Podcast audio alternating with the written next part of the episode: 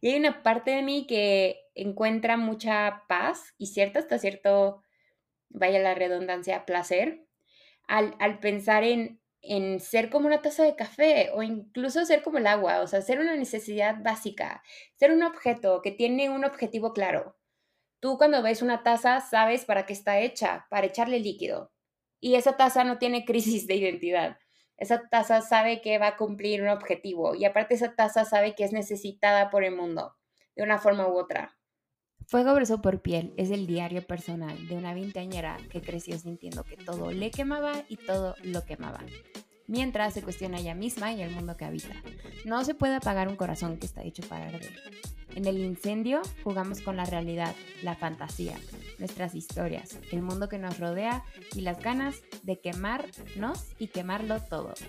Escrito y narrado por Fortuna Osorio. Bienvenide.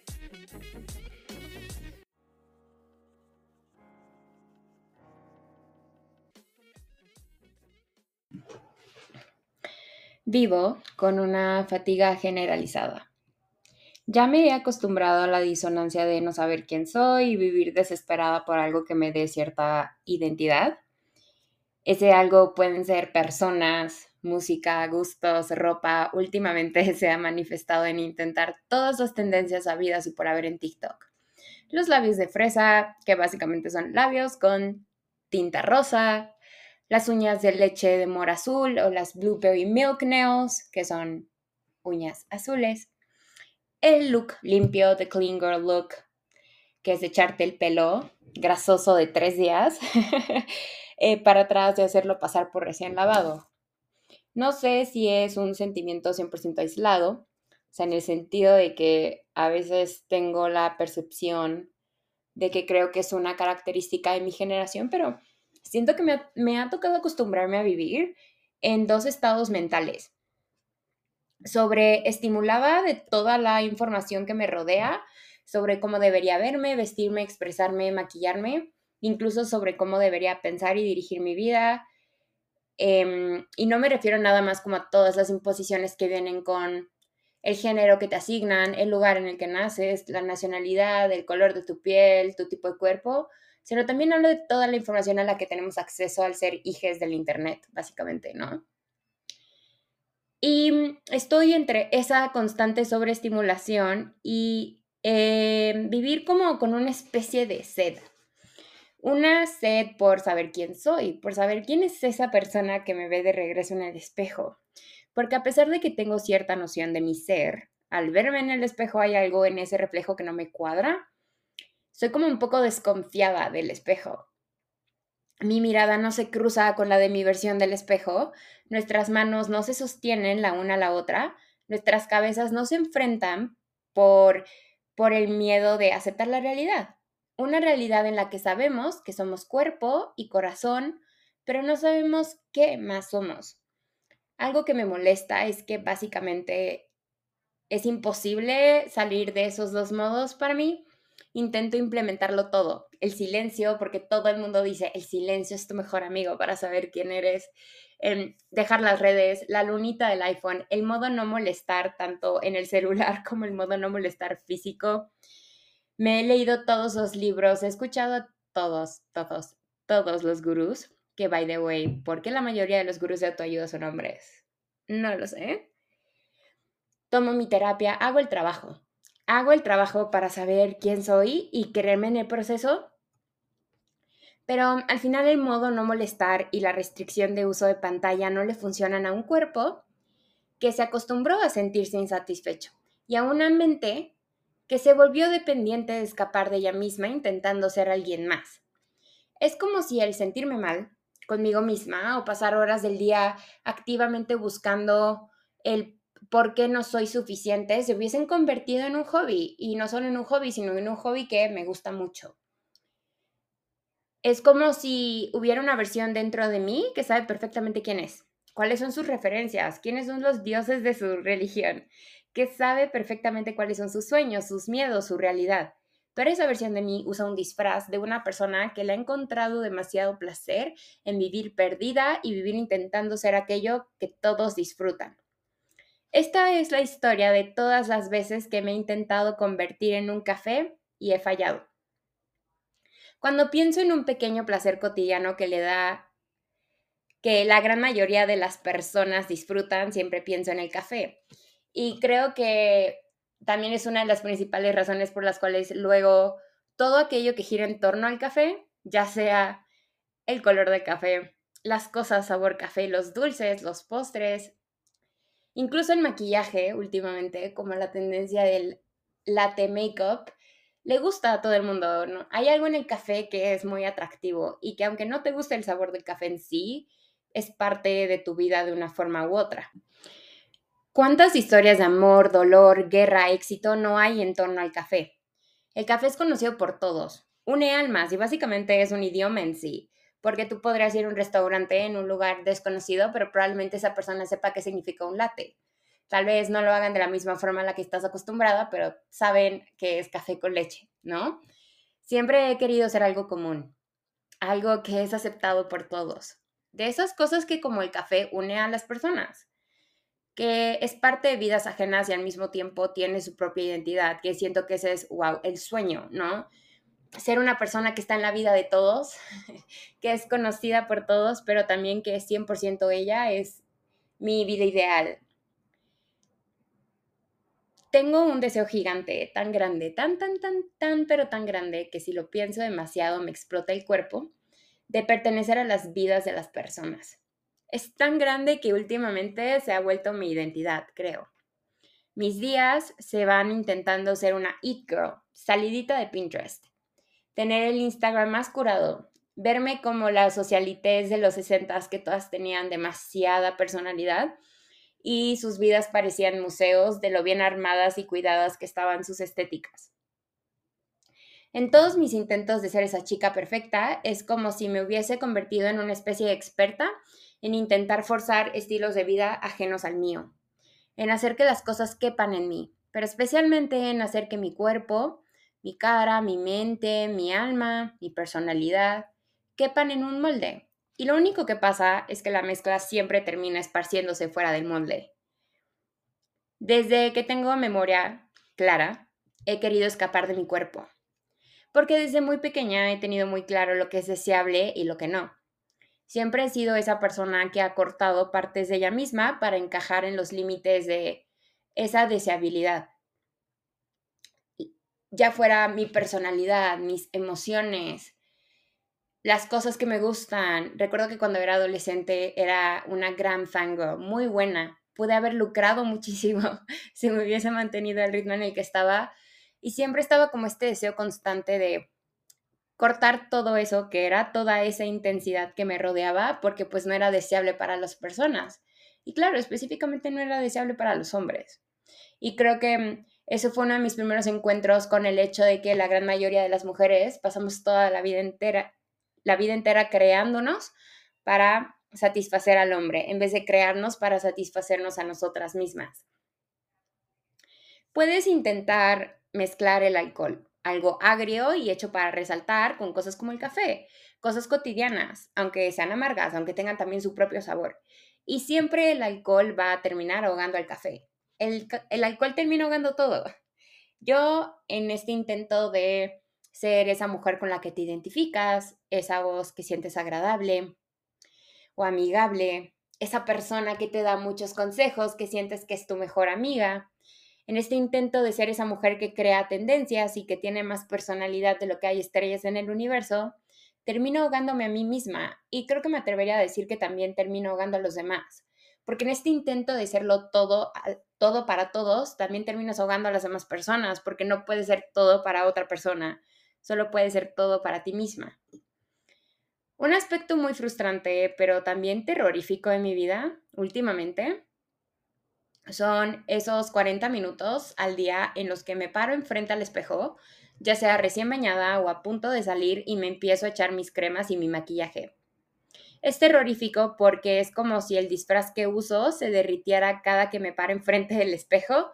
Es como si pararme enfrente del espejo fuera mi kriptonita. Como si el espejo fuera el que me recuerda que todo esto que estoy intentando hacer en realidad no soy yo. Entonces intento ponerle color a una cara que se me está cayendo entre las manos, como si literal se te estuviera derritiendo tu rostro.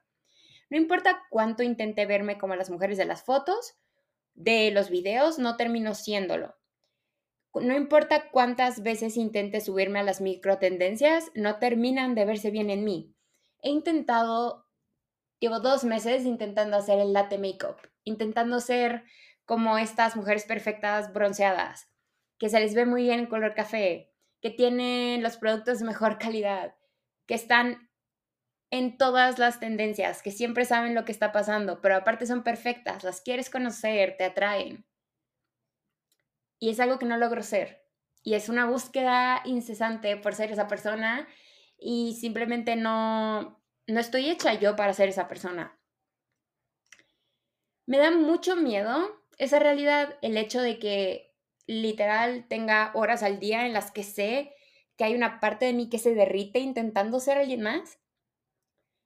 Porque siento que en cualquier momento voy a terminar como el mito de Narciso y una makeup artist o influencer de TikTok va a salir de mi celular, se va a convertir en un ser diabólico y me va a tragar y voy a quedar atorada en un cuerpo que si no se ve como los demás o obtiene validación externa constantemente se muere.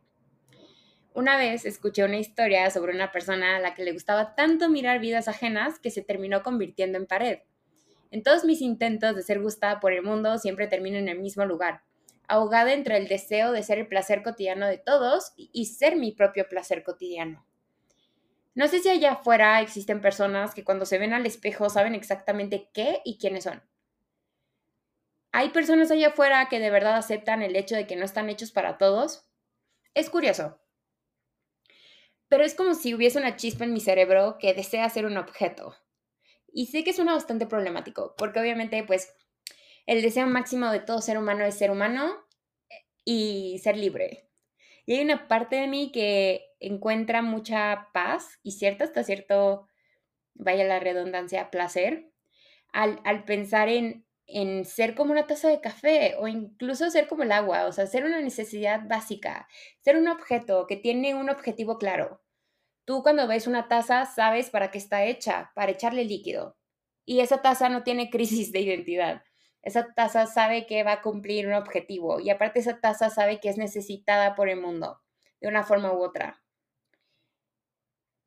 Y a mí nadie me había dicho que a mis 25 una de mis crisis de identidad iba a estar propiciada por el hecho de que quería ser un objeto.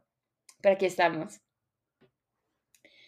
Son muchas las personas que a lo largo de los años han, han hablado de la comodificación del cuerpo, del proceso por el cual a través de los sistemas de consumo se nos convierte en eternos objetos, siempre con la necesidad de ser consumidos, y somos objetos que tenemos cierto valor dependiendo de nuestras características. Y cuando pienso en cuál podría ser la peor pesadilla de un objeto, pienso en que es justamente eso, que nadie le consuma, que el objeto no sea necesitado. ¿Qué tanto de lo que somos y de nuestras vidas existe porque de verdad queremos que así sea y no porque queremos que se nos consuma? qué tanto de nuestro estilo, nuestras referencias, las cosas, aquello que nos apasiona, es porque es algo que genuinamente nos apasiona, es algo que genuinamente resalta lo más crudo de nuestro ser y no lo hacemos porque sabemos que tenemos que ser consumidos por el ojo externo, porque sin eso no somos nada. En todos mis intentos de convertirme en un café, me he dado cuenta que el discurso de la autenticidad es una especie de farsa porque no puede ser auténtico si estás inmerso en un sistema que desde la mañana nos convierte en objetos. Y creo que salirse de ese sistema es básicamente imposible. Puedes apagarlo, puedes huir de él un par de días, puedes fingir que no existe, puedes darte esos espacios de paraíso cuando estás sola en tu casa o en tu cuarto, cuando el celular está apagado, cuando no hay mirada sobre ti, cuando estás bailando, cuando no te importa cómo te ves cuando no hay una pantalla negra reflejando, reflejándote, pero cuando esa pantalla negra está encendida, reflejándote una realidad que no eres. Esos momentos en los que puedes ser completamente humana. Y luego sales a la calle y te das cuenta que no puedes escapar de él, porque incluso la mirada humana está ya programada para volverte un objeto de consumo. El mundo está en una crisis de individualidad Esta es una pregunta que muchos críticos, expertos, analistas hacen respecto a los efectos de la TikTokificación. Intenté decirlo. ¿Ok? Mi intento fue, mi intento fue decirlo. De la vida cotidiana. Cuando la vida pasa de ser vida a convertirse en una serie de videos de 30 segundos a un minuto, cuidadosamente curados para el consumo ajeno.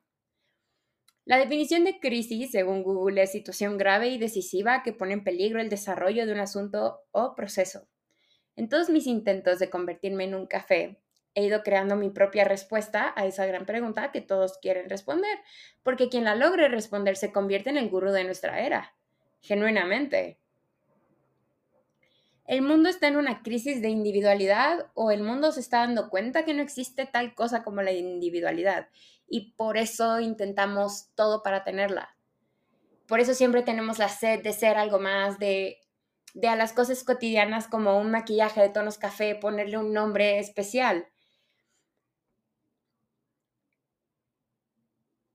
Tal vez la respuesta está en reconstruir una definición de lo que consideramos común porque obviamente la diferencia, pues el contrario del individuo es la comunidad.